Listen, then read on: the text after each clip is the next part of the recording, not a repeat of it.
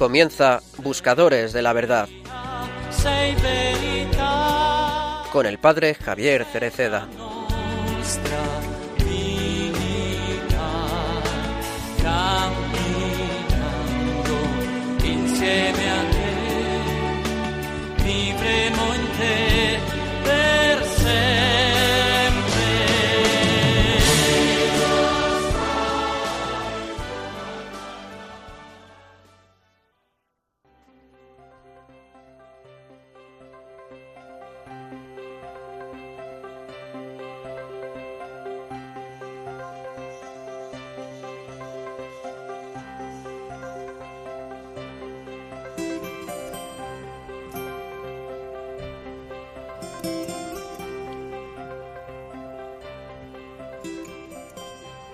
¿Quién es? ¿Quién es aquel que hoy nos reúne aquí para celebrar en su nombre bienaventurado una irradiación del Evangelio de Cristo? Un fenómeno inexplicable, a pesar de ser claro y evidente. El fenómeno de una transparencia encantadora que nos permite vislumbrar en el perfil de un humilde hermano una figura luminosa y al mismo tiempo casi desconcertante.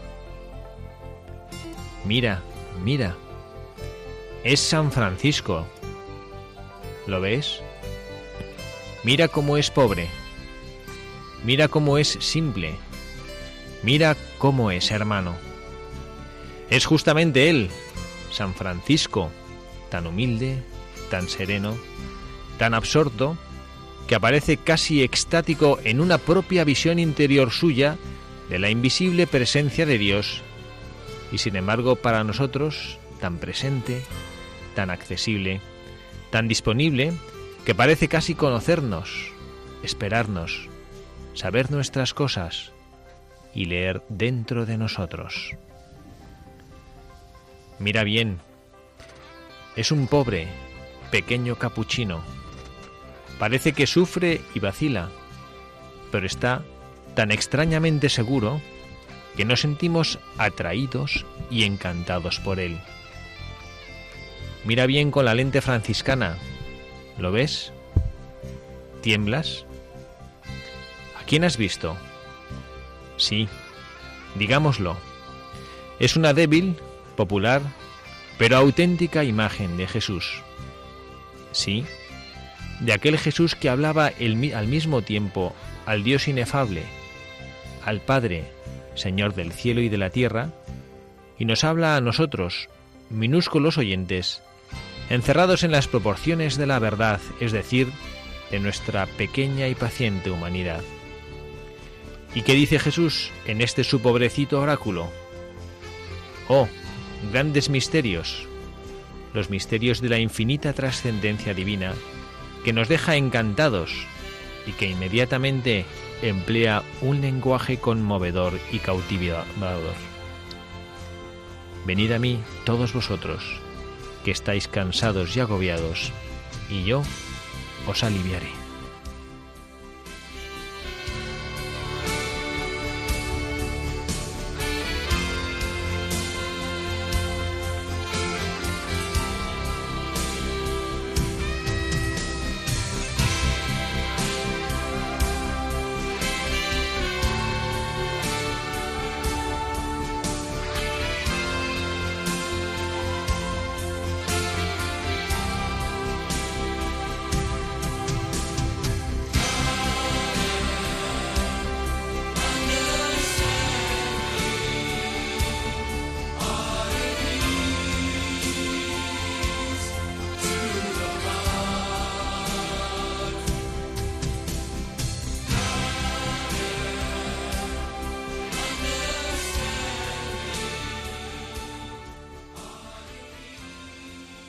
Muy buenas tardes, queridos amigos, queridos oyentes de este programa de Buscadores de la Verdad, en una nueva tarde de sábado aquí, junto a ustedes, en este precioso tiempo de Adviento, este tiempo en el cual nos sentimos especialmente cercanos a la Santísima Virgen María.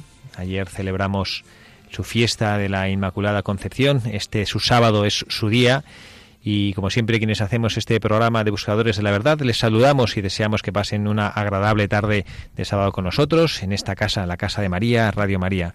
Les habla el Padre Javier Cereceda, acompañado por su equipo. En esta ocasión está con nosotros el hermano Michael Cancian. Muy buenas tardes, hermano Michael. Muy buenas tardes, un saludo a todos. Muchísimas gracias. Todavía resuena en nuestro recuerdo y en nuestro corazón ese último programa que hicimos con su padre, con don Fabio. Así fue muy emocionante, la verdad. ¿Qué tal? ¿Se volvió contento a su casa? No, volvió feliz, feliz. Qué bien disfrutamos mucho estar con él aquí en la Casa de María. Y también está con nosotros, miembro del equipo que no se suele prodigar mucho, pero que hoy ha venido a acompañarnos, Javier Sánchez del Campo. Javier, muy buenas tardes. Hola, padre, buenas tardes. Gracias por estar aquí. Gracias a usted. Me prodigo lo que me dejan prodigarme. Bienvenido, Javier, que tiene, como saben, sus familiares muchísimas obligaciones y bueno, pues de vez en cuando se permite venir aquí a acompañarnos, a iluminarnos. Además ahora que estás haciéndose un máster eh, de, de, humanidades, ¿eh? te vemos así como mucho más preparado para tener intervenciones aquí brillantes en, en, Radio María. Bueno, espero, espero que no, porque si el éxito de este programa depende de mí. Bueno, gracias a Dios, el éxito de este programa depende de la Santísima Virgen María, que es la que nos sostiene y nos convoca aquí a todos. Por eso lo digo. Pues hermano Michael, saludamos a nuestros a nuestros oyentes y les recordamos cómo pueden ponerse en contacto con nosotros. Así se puede escribir un, correo a la dirección buscadores de la verdad arroba radiomaria.es buscadores de la verdad arroba radiomaria.es o pueden escribir eh, una carta o alguna petición a Paseo Lanceros número 2. Ahí sí, pueden escribir Paseo Lanceros número 2 que es el código postal es 28024 Madrid. Aquí estaremos encantados de recibir todas las comunicaciones que nos quieran enviar. Bueno, hemos preparado un buscador especial en este tiempo de Adviento. Como saben, es un tiempo de espera, por eso los sacerdotes, cuando celebramos la Santa Misa en Adviento, vestimos de morado, el mismo color que usamos en la Cuaresma, es un color que significa que estamos esperando, estamos esperando que suceda algo. Y hay un personaje en la historia de la Iglesia, un santo, San Francisco, hemos leído de él algo durante el editorial, que mm, nos ayudó a prepararnos, aquí tenemos también un italiano que puede dar fe de ello, con esta eh, imagen o este símbolo tan propio de nuestra Navidad, que es el Belén.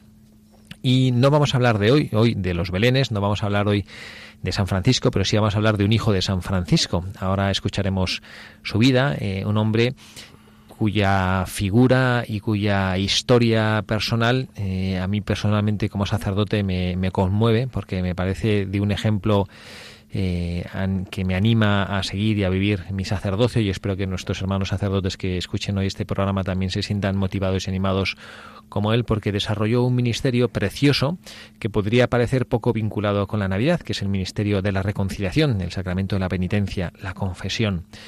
Y creemos, y quizá esta va a ser un poco nuestra reflexión en el día de hoy, ahora que nos estamos acercando a la Navidad, la Navidad que es este misterio de humildad, este misterio de pureza, este misterio de pobreza en Belén, y consideramos bueno, que puede ser una buena ocasión para reflexionar junto a San Leopoldo sobre esta grandeza del perdón y de la misericordia de Dios a través del sacramento de la confesión. Este santo, San Leopoldo Mandic, no es nuestro Leopoldo de España, San Leopoldo de Alpandeire de Granada, es otro, es otro santo, eh, San Leopoldo Mandic, que ahora escucharemos un poquito más y conoceremos un poquito más sobre su vida y sobre lo que él hizo y el motivo por el cual nosotros le estamos ahora buscando como uno de nuestros buscadores de la verdad.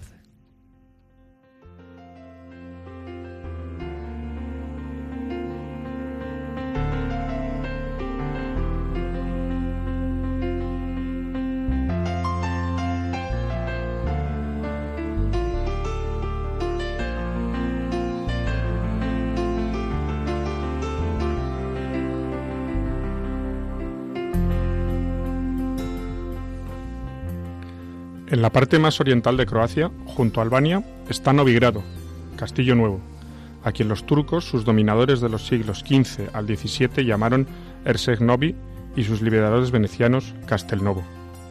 El 12 de mayo de 1866 nació el último de doce hermanos, Bogdan o Adeodato, dado por Dios, Mandik, de nobles y ricos abuelos, pero cuyos padres habían caído casi en la pobreza. Frecuentaba el convento de los capuchinos, llegados como capellanes militares de los venecianos dos siglos antes, y a los 16 años ingresó en el Seminario Capuchino de Udine. En 1884 entró en el noviciado de Bassano, con el nombre de Leopoldo. En 1890 se ordena sacerdote en Venecia, donde permanece hasta 1897. Luego pasa por los conventos de Zara, Bassano, Capodistria, Tiene y finalmente, en, 1909, llega a Padua, que será su convento hasta su muerte, el 30 de julio de 1942.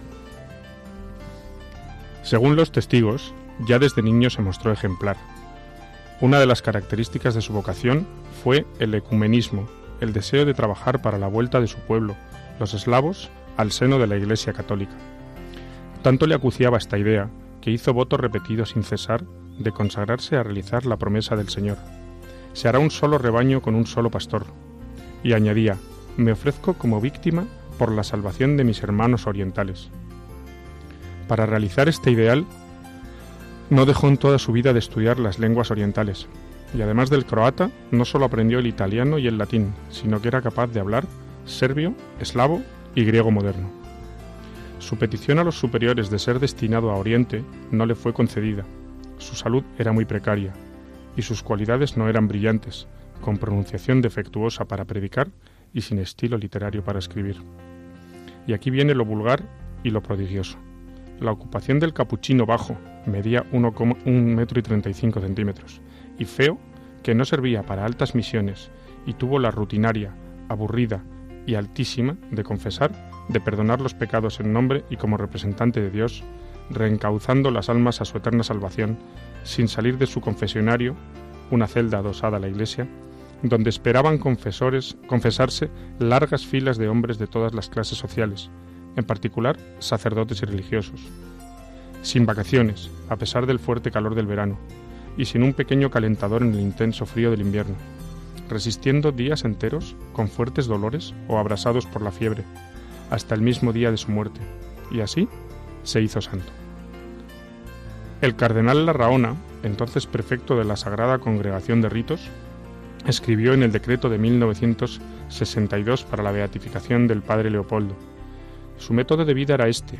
Después de celebrar bien temprano el sacrificio de la misa, se sentaba en la pequeña celda del confesionario y allí permanecía todo el día a disposición de los penitentes.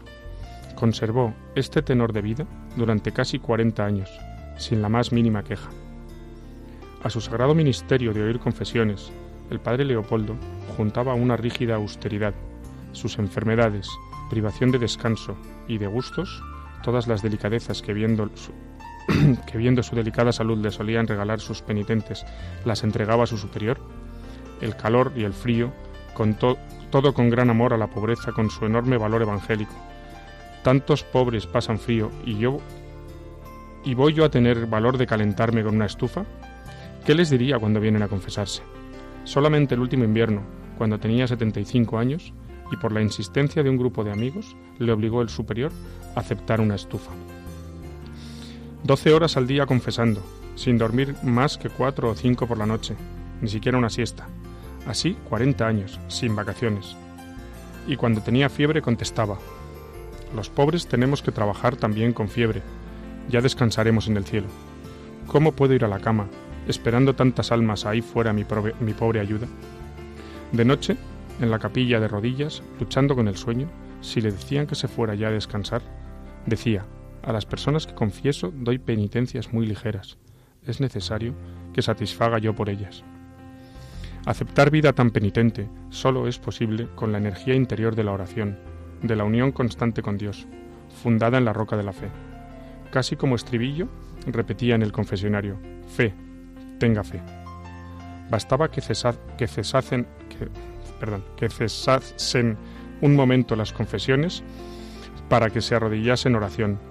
Dios ha establecido que todo lo podemos alcanzar de Él, pero siempre por medio de la oración, Llegó hasta hacer voto de estar continuamente con el pensamiento en la presencia de Dios, lo que supone un dominio heroico, que cumplía detalladamente. Por este camino llegó una extraordinaria unión con Dios.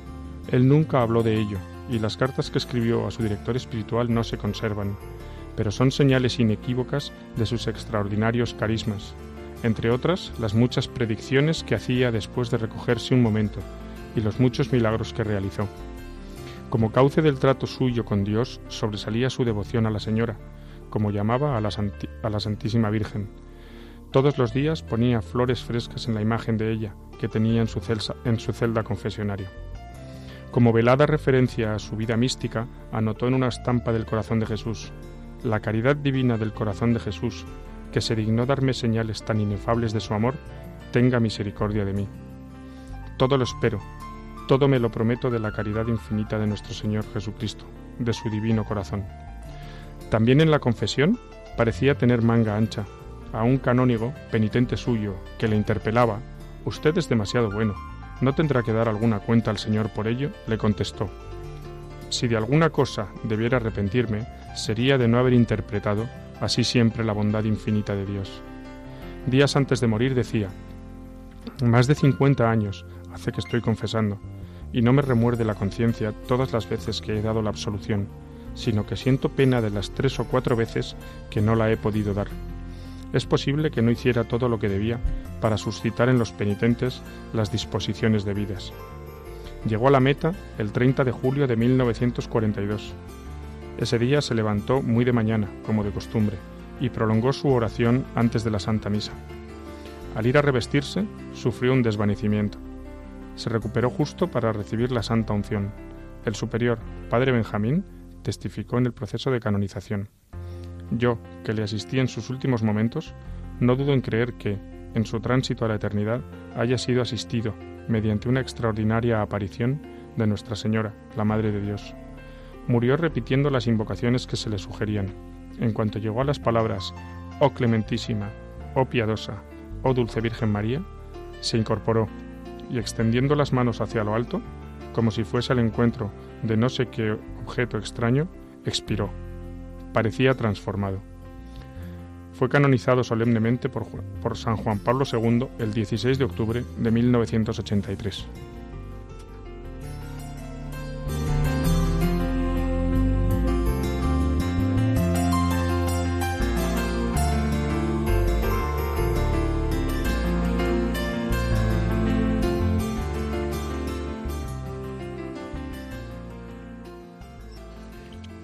Bueno, Javier, buena, buena biografía has leído, ¿eh? De San Leopoldo, ¿eh? Sí, sí, buena biografía, desde luego.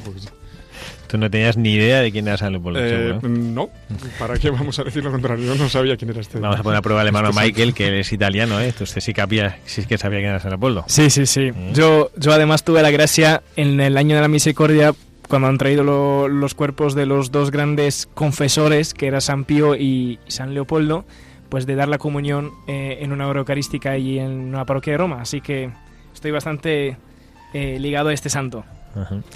Pues bueno, y vamos a tratar de, como hemos dicho antes, de bueno, pues meditar un poquito en la, en esta eh, virtud de la penitencia que debemos tener nosotros junto al sacramento de la confesión, que bueno, pues que San Leopoldo que vivió de esa manera tan, particular, ¿no? Y bueno, y queremos hacerlo también sabiendo que, bueno, pues que quizás sea una virtud más cuaresmal esto de la penitencia y el arrepentimiento, pero queremos fijarnos más bien en el fruto que nosotros queremos alcanzar y que buscamos alcanzar cuando nos acercamos a confesar, y es buscar esa, esa pureza de corazón que en este adviento nos, nos tiene que servir, nos tiene que hacer de guía para poder llegar al, al portal de Belén con ese, con ese corazón limpio y bien preparado. En el colegio donde yo trabajo, el capellán de los niños más pequeñitos de primaria tiene la costumbre cuando llega el adviento de coger, pues no sé dónde consigue paja y, entonces pone en una esquina de la capilla eh, este montoncito de paja y los niños pequeños en una especie de cuna o de pesebre que tiene, cada vez que hacen una obra buena, dice a los niños, bueno, pues cada vez que hacéis una obra buena, vosotros que estáis preparando en vuestro corazón eh, un lugar para que el niño Jesús pueda nacer, pues ahora cada vez que hacéis una hora buena, cogéis y vais a la capilla y una pajita, que es como una hora buena, la ponéis para que el niño Jesús, cuando se pueda recostar ahí, encuentre un sitio cómodo y confortable donde estar.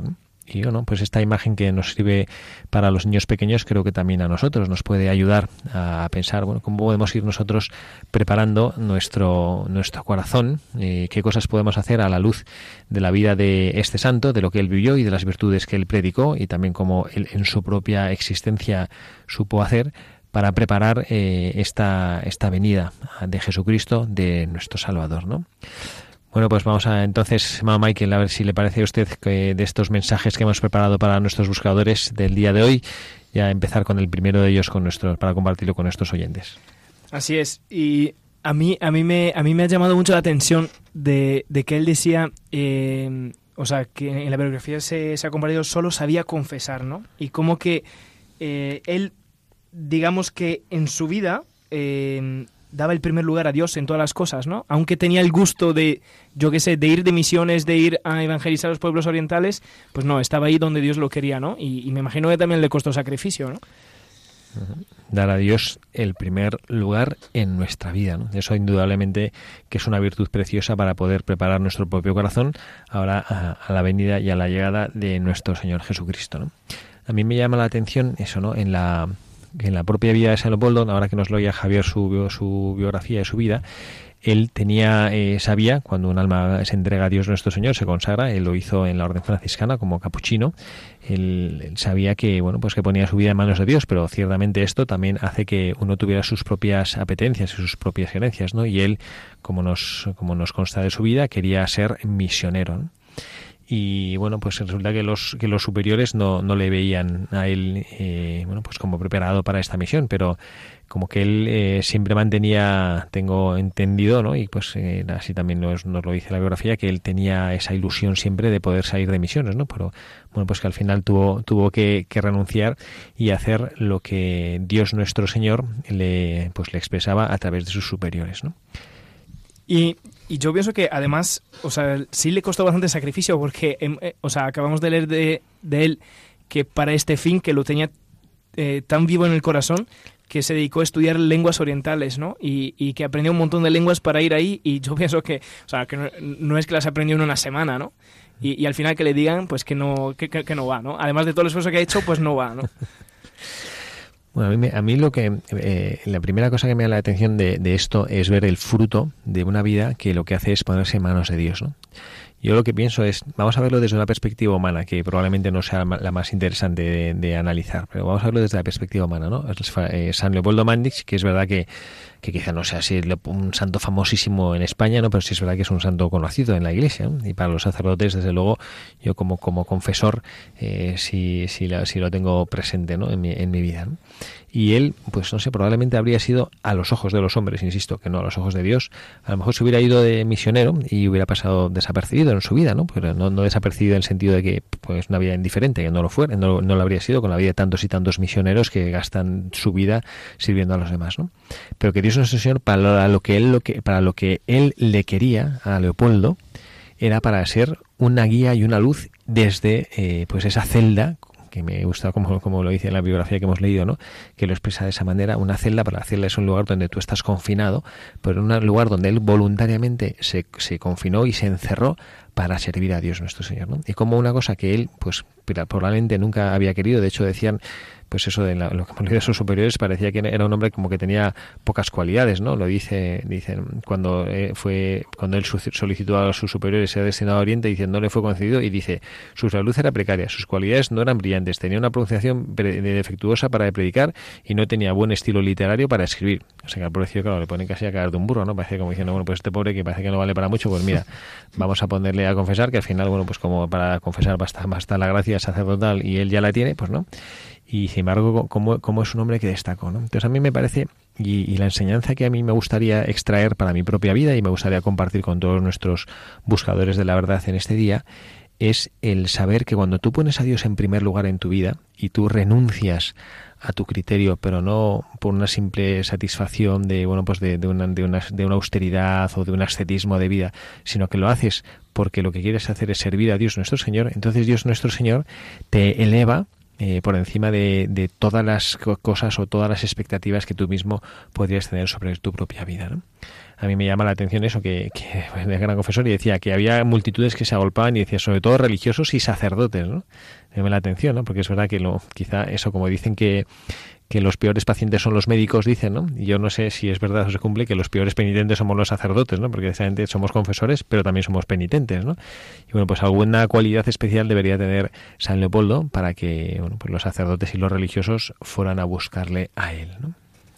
Sí, y otra otra cosa que un poquito reflexionando en su vida eh, aparece esta, este poner Dios al centro, que, que sea en su, estar enclavado en su celdita, confesando, renunciando, obedeciendo y, haciendo ese, esa entrega humilde eh, que a lo mejor eh, muy pocos la veían, ¿no? O sea, no, es que se proclamaba en los periódicos, pero también el hecho, em, la, la centralidad de Dios se ve en que no se ha rutinado, ¿no? De hecho, la gente decía, eh, pues es que es de manga ancha, ¿no? Es de manga ancha porque absuelve a todos, ¿no? Y esto pasa a uno que a lo mejor, a un sacerdote que, que, la rutina te ha comido, que, ya lo haces como, como confesiones de serie, ¿no? Pero en él se veía que esto no estaba presente. Eh, lo que en él estaba presente era todo el trasfondo espiritual, que decía que hasta hizo voto de estar en presencia de Dios continuamente, que es algo súper, eh, o sea, requiere muchísimo esfuerzo. Y, yo pienso que ahí está la fuente de calor y de fuego que le permitía renovar cada vez más lo que, lo que él estaba haciendo en esta celdita, ¿no? En este confesionario. Llama la atención, ¿no? Que un tío tan, para el mundo, mm, digamos, mediocre, que podría ser este señor, para el mundo actual por lo menos, eh, tuviera tanto, bueno, son palabras un poco mundanas, ¿no? Tanto éxito en lo que hacía, que era confesar, básicamente. Y es lo que decía el padre. Quería ir de misiones, no le dejaban. Quería mm, predicar, no le dejaban. Sé que hablaba mal, era bajito, era feo. Y tenía cola en su... No salía de su celda, ¿no? O sea, este no se iba a la catedral de, no sé, Venecia a confesar, ¿no? Este estaba ahí en su celda, en su monasterio, y tenía cola. Y eso no lo hacía él solo, está claro. algunas veces hemos hablado, padre Javier, ¿se acuerda? Que, yo siempre le pregunto, pero eso de ponerse de la voluntad de Dios y, tal, y a mí me cuesta mucho, porque no sé hacerlo, claro. No soy San Leopoldo. Y, pero claro, viendo ejemplos como el de este señor, es que es verdad, es que un tío tan, tan, tan, bueno, tan humanamente pequeño a lo que llegó, ¿no? Y desde una celda, a mí me sorprende muchísimo, me llama mucho la atención. Eso es lo que hace Dios nuestro Señor, ¿no? Cuando, cuando te pones eh, en sus mm. manos, ¿no? A mí me llama poderosamente la atención. Yo lo digo porque ahora tengo unos, unos amigos que están ahora mismo en Tierra Santa ¿no? y me, me escriben y yo siempre que tengo algún amigo que va allá, porque yo no he tenido la gracia de ir a Tierra Santa todavía en mi vida, eh, le pido que rece por mí en Getsemaní, porque para mí Getsemaní y mi sacerdocio, y yo creo que en la vida de nosotros sacerdotes y en la vida de San Leopoldo se ve que también se muestra una imagen de Jesucristo que a mí me parece que es el fulcro de toda la salvación de la humanidad es que él está eh, en ese momento de angustia tremenda, tan brutal que llega a sudar sangre y expresa, ¿no? Eh, si es posible, pase de mí este cáliz, pero que no se haga mi voluntad sino la tuya. Y entonces yo veo que eso, que ese es como, como el, punto de apoyo a través del cual Dios mueve todo en la vida de una persona y en la vida de quienes le rodea. En el momento en el que tú, no por gusto, no por apetencia, no porque te resulta súper atractivo esto que Dios quiere, no porque lo obedeces como si fueras un robot, sino porque tú haces ese esfuerzo interior de hacer tuya la voluntad de Dios, entonces es cuando Dios hace maravillas. Y cuando lo hace su Hijo, su Hijo Jesucristo, la segunda persona de la Santísima Trinidad, el resultado de su voluntad. Luego, cuando lo hace una criatura, pues Dios nuestro Señor actúa también proporcional al, instrumento, ¿no? Y bueno, pues este, el instrumento que fue San Leopoldo. Y, y esta es otra cosa, ¿no? Que quiero resaltar también. No solo el hecho de, eh, de, de hacer la voluntad de Dios porque es lo que Dios quiere, ¿no? Sino hacer propia la voluntad de Dios. Es decir, que yo, a pesar de que mi naturaleza humana esto no sea capaz de comprenderlo muy bien, yo quiero lo que Dios quiere. Y por eso San Leopoldo no estaba ahí resignado, con mal café, que a veces es lo que nos pasa a nosotros. Y también cuando digo nosotros como sacerdotes, ¿eh? que a veces obedecemos y hacemos las cosas, también los cristianos, como cuando pedimos, cuando nos hacemos una cosa por servir al Señor, la hacemos un poco de mala, con mala cara, ¿no? Y entonces eh, ahí es complicado que haya un verdadero fruto, ¿no? Y sin embargo este hombre que supo entregarse y supo hacer propia la voluntad de Dios, por eso tuvo, eh, por eso la gente se acercaba y le buscaba, ¿no? A mí me ha llamado poderosísimamente la atención eso, ¿no? De estar tantísimas horas, mm. estar tantísimo tiempo, toda su vida, sirviendo a Dios, ¿no? Bueno, pues esta es la, esta es el primero de los mensajes que tenemos más que queremos compartir, ¿no? Y por eso eh, cuando nosotros eh, queremos preparar nuestro corazón, que es lo que estamos haciendo ahora aquí en este programa de Buscadores de la Verdad, en este tiempo de Adviento, ¿no? Que ya mañana comenzamos el segundo domingo, domingo de Adviento, lo que queremos hacer nosotros es preparar nuestro corazón para que nazca Dios. Y por eso esa disposición de nuestro interior por hacer propio lo que Dios quiere, que también es una respuesta de la voluntad a la voluntad de Dios de Jesucristo de encarnarse, porque su Padre se lo pide, es lo que hace que hagamos cosas grandes. Y el segundo mensaje que tenemos que queremos compartir en esta tarde, un, segundo mensaje que queremos compartir de, todo lo que podemos aprender de la vida de este buscador, es saber también entregarnos, entregarse y en esto veo un gran paralelismo con nuestro Señor Jesucristo, ciertamente como criatura en San Leopoldo, pero imitado a Jesucristo que viene al mundo para aliviar al mundo de su angustia, pues también Él dio la vida para liberar del peso de sus culpas a quienes vivían angustiados por sus pecados. Y esta es una cosa que creo que es una virtud eh, eminentemente cristiana y que a veces a nosotros se nos olvida. ¿no? ¿Qué cantidad de veces mm, nos empeñamos en vivir nuestra existencia eh, cumpliendo una serie de requisitos, haciendo mm, pues eh, que, la, que nuestros actos correspondan con lo que la ley de Dios pide de nosotros y a veces nos olvidamos pues, en ese cumplimiento que muchas veces eh, esconde una verdadera buena voluntad, pero a veces nos olvidamos de las cosas elementales, ¿no? Y qué es lo que Jesucristo vino a hacer, ¿no? Atender a los más desfavorecidos y a los que sufrían.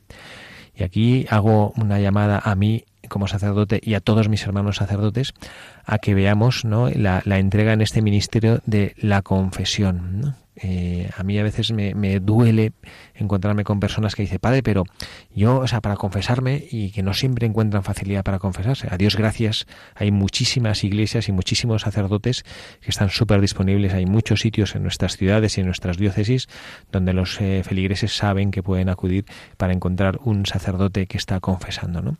Pero, pero qué dureza, ¿no? Lo dice en la, en la biografía que hemos leído, que me parece que lo describe de una manera que bueno pues que es verdad que es que es representativo no y dice aquí viene lo vulgar lo y lo prodigioso de la ocupación de este capuchino. Decía bajo y feo decir que no servía para altas misiones y tuvo dice la rutinaria aburrida pero lo aclara y altísima tarea de confesar de perdonar los pecados en nombre y como representante de Dios reencauzando las almas a su eterna salvación Sí, y, y, a, mí me, a mí me llama la atención porque eh, hemos leído muy, muy rápidamente y de paso de que él estaba 12 horas confesando, ¿no? Y que, y que prácticamente es todo el día sabiendo que las personas sabían que ahí estaba alguien asegurado para recibir el perdón, ¿no? Y, y, y, y, cómo si, si, si, vemos, si vemos de lo alto este lugar y vemos eh, esta celdita y ver la gente que entra, no sé, yo me imagino con cara triste, con cara angustiada, eh, eh, con luchas psicológicas de decir a lo mejor eh, lo digo, no lo digo, no sé, esto me, me, genera sufrimiento y tal, y al final cómo salían de este confesionario, ¿no? Como que esta celdita, por más pequeña que era, era como un, un, un, un fuego un fuego de alegría, ¿no? Porque la gente salía con paz, con tranquilidad, reconciliada con Dios.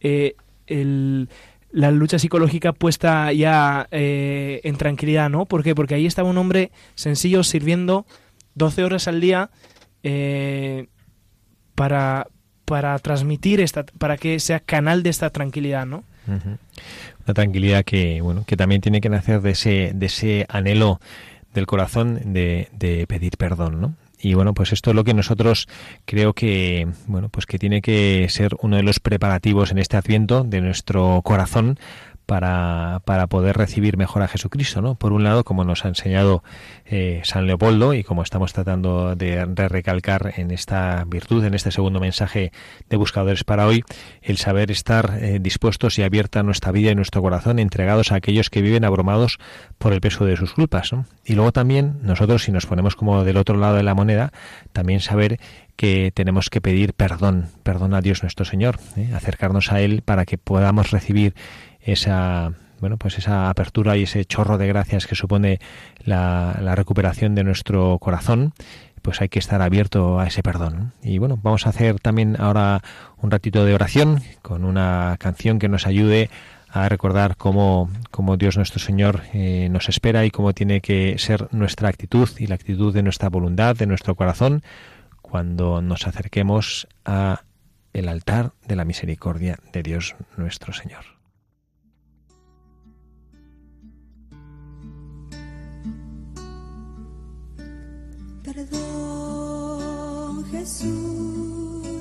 Perdón, perdóname, Señor, pues sé que débil fui, te herí, lastimé, perdóname, Señor, perdón, Jesús, perdón, perdóname, Señor, pues sé que débil fui, te herí, te lastimé, perdóname, Señor. Mas hoy en tu misericordia quiero descansar. Sé que tu sangre me puede limpiar con arrepentimiento en mi corazón. Me humillo y te pido perdón. Perdón, Jesús, perdón. Perdóname, Señor. Pues sé que débil fui, herí, te lastimé. Perdóname, Señor.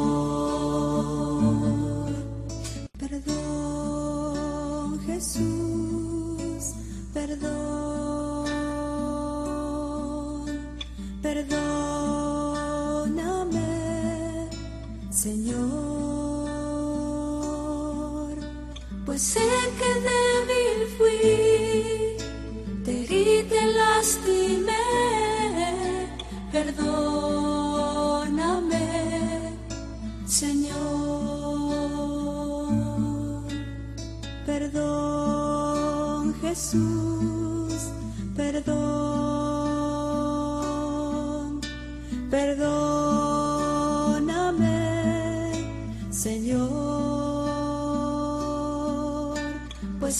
que débil fui, te herí, te lastimé, perdóname, Señor. Mas hoy en tu misericordia quiero descansar. Sé que tu sangre me puede limpiar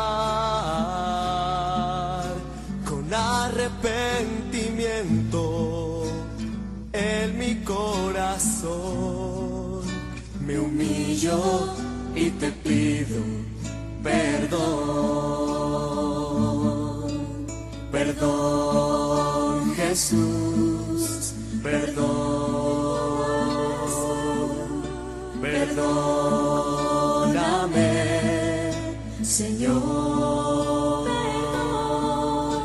Pues sé que débil fui, herí, te lastimé. Perdóname, Señor. Perdón, Jesús, perdón. Perdóname, Señor. Lo más importante que tenemos todos no lo hemos conseguido por nuestras fuerzas, sino que nos ha sido dado. La vida, el aire, la familia, el amor, la luz, la fe. Ahora bien, conscientes de que Jesús nos dice, lo que habéis recibido gratis, dadlo gratis, en Radio María queremos extender al mundo entero la fe, el amor y la alegría que se nos han regalado.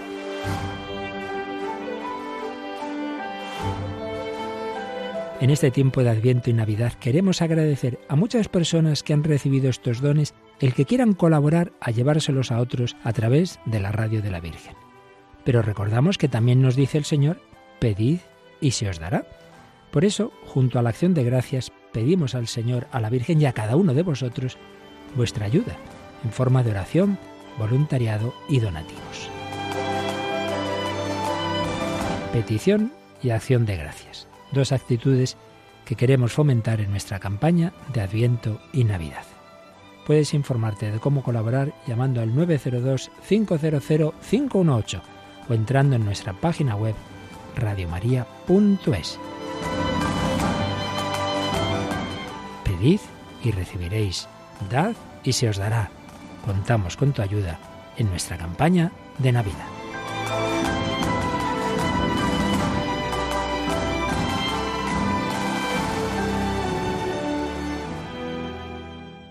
Contamos con la, con la ayuda de todos nuestros oyentes en esta campaña de Navidad para que toda esta labor que desde Radio María hacemos, desde el sostenimiento económico y material, a esta radio que cuesta mantener 405 euros a la hora. ¿Tú sabías esto, Javier? Yo no tenía ni idea, lo estaba leyendo ahora y la verdad es que hace falta mucha ayuda. ¿eh? Pues claro, hace falta, y gracias a Dios, hay en la familia de Radio María muchos oyentes que sostienen con su esfuerzo y sacrificio y generosidad esta radio. Y luego también muchos, como nos decía don Luis Fernando, nuestro director, que con su entrega y su voluntariado también hacen posible, con sus manos generosas, la cantidad de cosas que hay mm, que hacer y que son necesarias para que esta radio siga funcionando y siga emitiendo en nombre de la Virgen María a todos nuestros oyentes.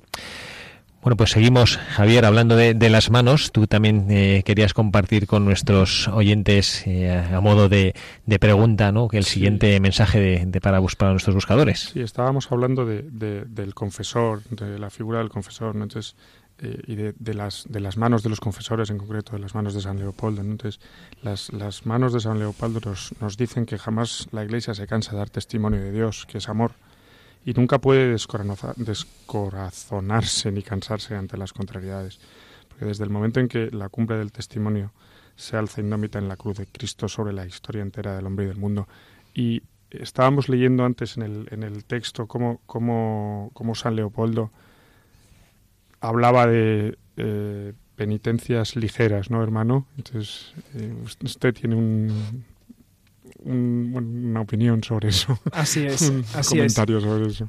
Así es. Y, es, curioso porque la, la en, en, su, en su biografía, que aquí aparece un poquito eh, el, escrito en, en, el texto que hemos leído al inicio sobre la vida de San Leopoldo, eh, San Leopoldo en oración, cuando había la gente que, que le calumniaba y que le decía que era de, que era de manga ancha y que y que no tenía que dar la solución a todos y tal y tal. Y, y él, hay una oración preciosa que él hacía y se, se, se, ponía delante del crucifijo, ¿no? Por eso que las manos de San Leopoldo eh, manifiestan la cruz de Jesucristo, ¿no? Se ponía delante del crucifijo y decía, Señor, pero yo qué culpa tengo que eres tú que me ha enseñado esto, ¿no? O sea, tú has muerto en la cruz por mí, ¿no? Entonces, ¿cómo yo puedo ser severo cuando tú has muerto en la cruz por mí, ¿no? Y, y esto daba fe de su, de su, gran, de, su gran fuego, ¿no? Y además añadir que él no solamente se limitaba a decir, bueno, Señor, tú sí me has enseñado esto, yo eh, absuelvo y, y, ya está, ¿no? Pero el San Leopoldo hacía grandes penitencias, ¿no? La austeridad que hemos leído, el frío que pasaba, las, las pocas horas que dormía, y también el mismo cansancio de estar dos horas, 12 horas clavado en una silla escuchando confesiones, ¿no? El cansancio mental, etcétera. Y aquí eh, la enfermedad, y aquí añadimos todos los pequeños sacrificios que él tenía, pues lo, ofrecía en penitencia de, los, de, de, la gente que iba a confesar, ¿no? De hecho, en la biografía decía que él se encargaba, él daba penitencias pequeñas para que él así se encargaba de expiar por ellas, ¿no? Y, aquí quiero compartir una reflexión a, todos, a todos vosotros que estáis escuchando, ¿no? De que muchas veces en la confesión no, solamente es cumplir un ritual de, de, de, poner los pecados, de estar en penitencia, pero que el sacerdote que está del otro lado eh, no solamente lee unas palabras, el sacerdote tiene un encargo de expiar por los pecados que, que, que perdona, ¿no? Que, que perdona en, en el confesionario. Así es, y, desde luego que es una que es una responsabilidad, aunque también es verdad que nosotros somos conscientes que somos simples administradores. A mí me ha llamado poderosamente la atención el, el hecho de ver que eh, cuando que efectivamente se le, se le reclamaba, ¿no? el padre, el mamá quien nos contaba antes, ahora eh, a micrófono cerrado, como eh, había más o menos eran coetáneos con, con el padre Pío, ¿no? Y que, que, el padre Pío era como un poco más duro y exigente como, como confesor, ¿no? Así es, así es. A, a, mí me llama mucha atención y, y, y, y, me hace mucha gracia porque como eran coetáneos, y San Pío y San Leopoldo, y cuando los penitentes iban con San Pío, y San Pío como era muy, muy severo y muy, muy exigente en esto de la confesión, y le decía a los penitentes como broma, o sea, como podemos interpretarlo como pique, ¿no? Entre comillas.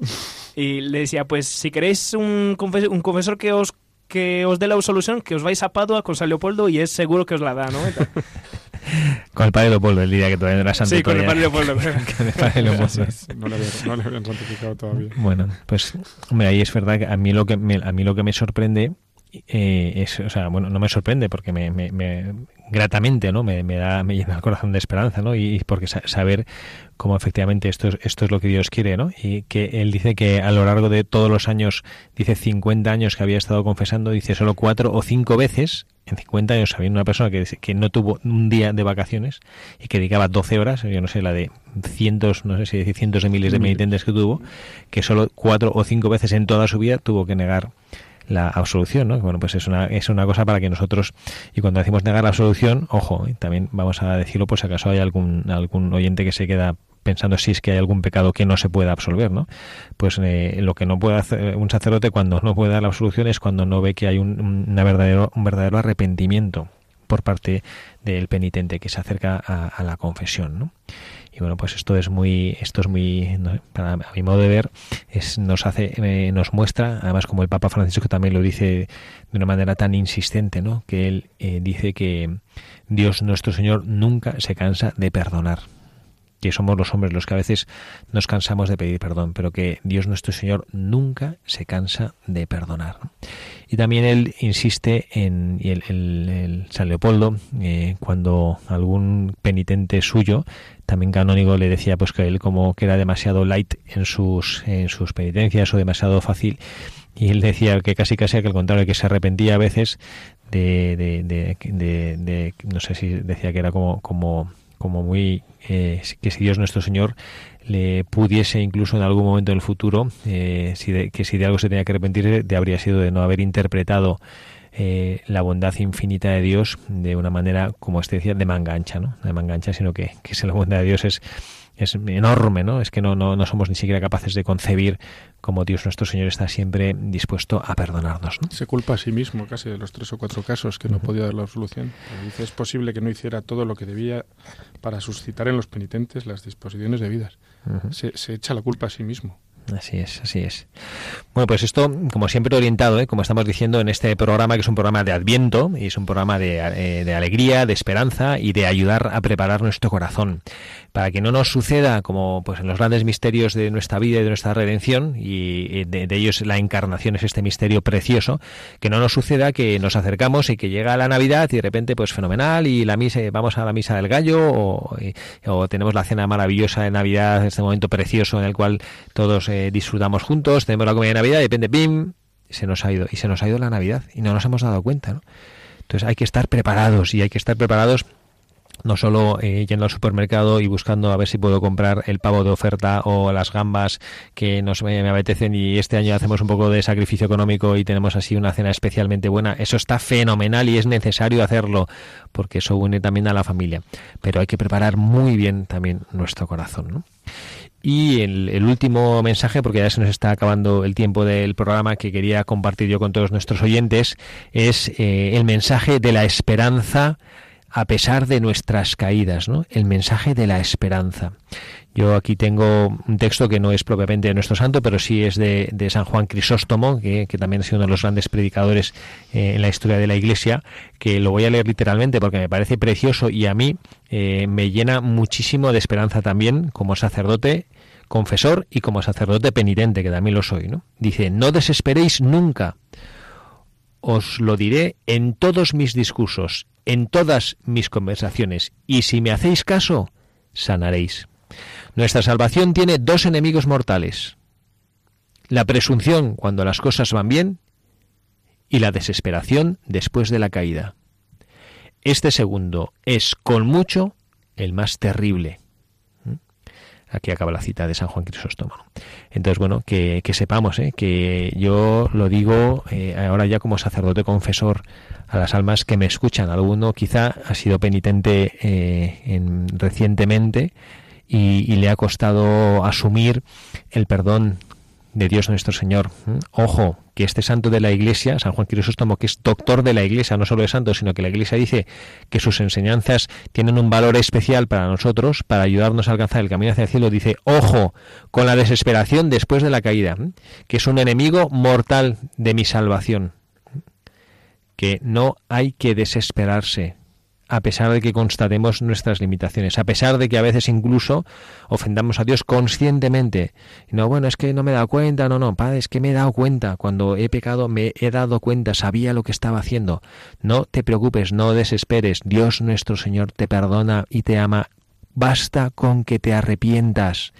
Basta con que vayas a tu corazón y rechaces ese mal que se quiere afincar dentro de tu alma, dentro de tu corazón que rechaces todo aquello que te impide vivir con grandeza el amor de Dios nuestro Señor en tu vida. Que te des cuenta que el Señor te ama por encima de todo y que Él ha enviado a su Hijo Jesucristo a darte todo su amor, a descubrir para ti el rostro de un Padre que te ama infinitamente. Y por si no te lo crees, se ha hecho un bebé, se ha hecho un niño pequeño y se presenta aquí no como príncipe, como potentado, como el presidente de la nación más poderosa de la tierra, no, se presenta como el hijo de un carpintero en el seno de una virgen, una niña pequeña que quiere nacer en una gruta de Belén para que no tengas miedo, que no te dé respeto acercarte a él, abrazarle, acogerle. Pero eso sí, prepara tu corazón, prepara tu corazón, límpialo, no pasa nada, aunque te hayas equivocado cien mil veces, cien mil veces saldrá el Señor a encontrarse contigo, a levantarte, a limpiarte del barro que ha manchado tu alma. Llénate de esperanza y de alegría en este adviento, que se acerca tu Salvador, se acerca aquel que te ama profundamente. Limpia tu corazón, acércate a pedirle perdón al Señor, Arrepiéntete con la confianza de saberte perdonado, con esta simple, eh, con esta simple posibilidad de reconocer tus pecados y tus faltas.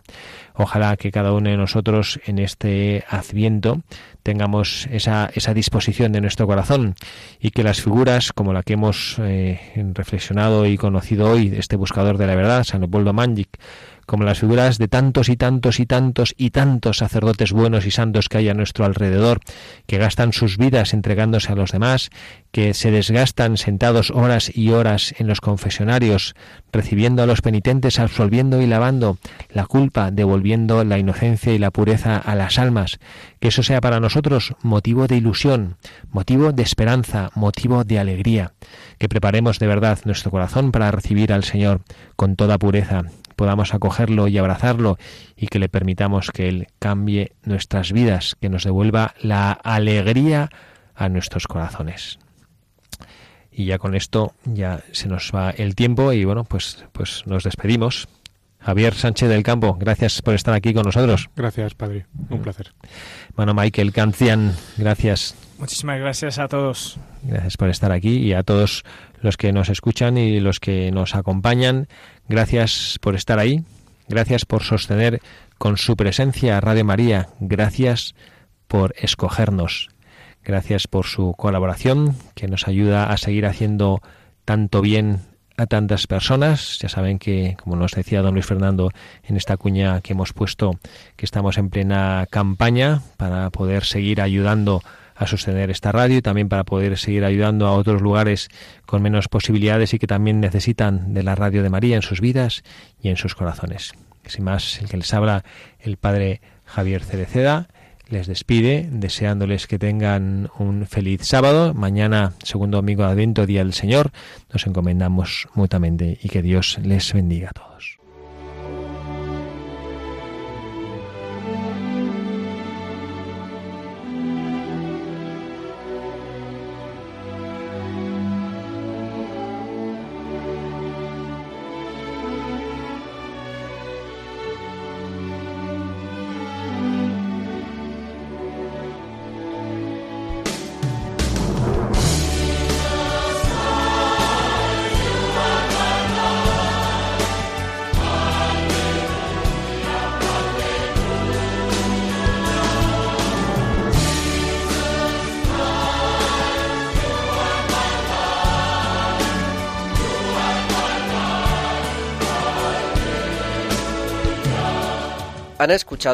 Buscadores de la Verdad